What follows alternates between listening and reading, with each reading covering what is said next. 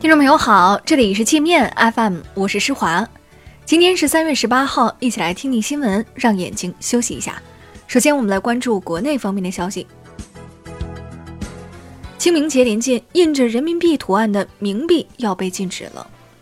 央行将修订《人民币图样管理办法》，禁止在祭祀用品、生活易耗品、票券等物品上使用人民币图样。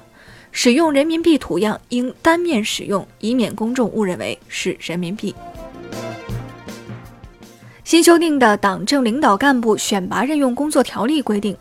领导干部任职期间应避免任用与其有夫妻关系、直系血亲关系及近姻亲关系的亲属，双方不得担任有直接上下级关系的职务。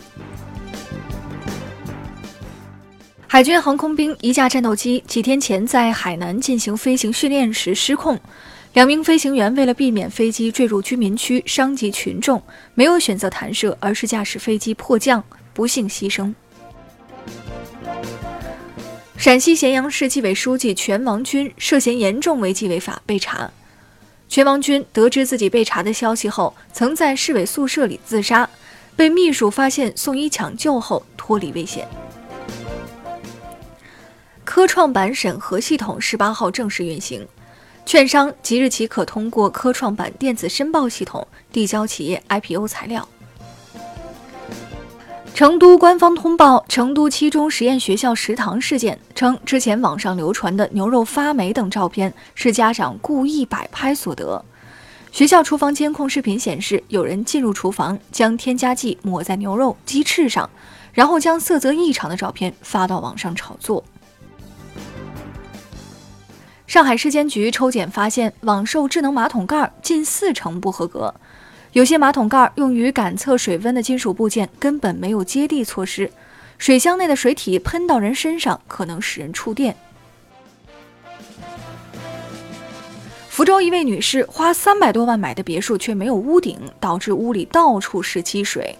找开发商理论，对方却说想要屋顶得另算面积，这都是什么开发商啊？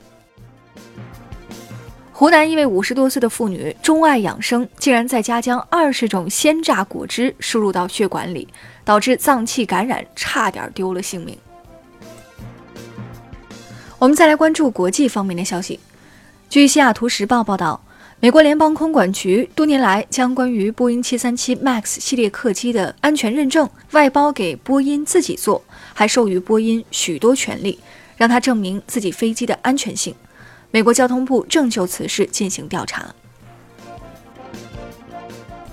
埃塞官方通报，根据已恢复的黑匣子数据，该国波音737 MAX 八客机空难与去年印尼空难存在明显相似之处。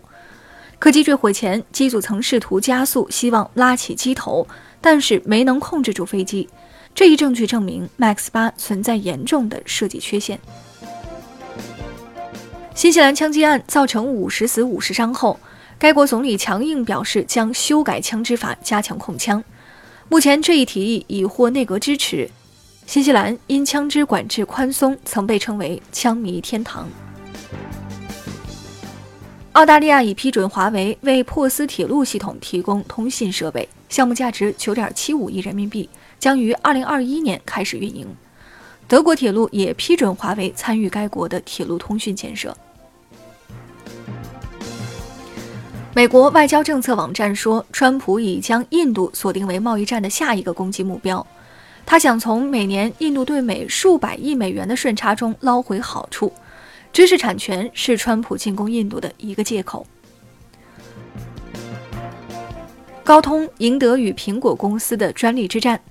美国加州地方法院陪审团认定苹果手机侵犯多项高通专利，判决苹果向高通支付三千一百万美元。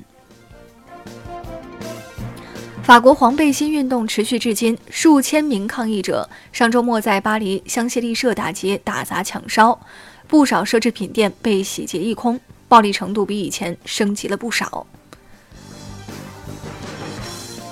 据《巴黎人报》报道，法国去年有五百六十六名流浪汉死在街头，其中十三人是未成年人，这些人死前三个月都无处栖身。印尼东部巴布亚省突降暴雨，引发山洪和泥石流，造成至少六十三人死亡，数十人失踪。超级飓风伊代伴随暴雨与山洪袭击津巴布韦，引发大规模泥石流和山体滑坡，已造成至少六十五人死亡，当地道路受损，通信被切断，一百万人的生活受到影响。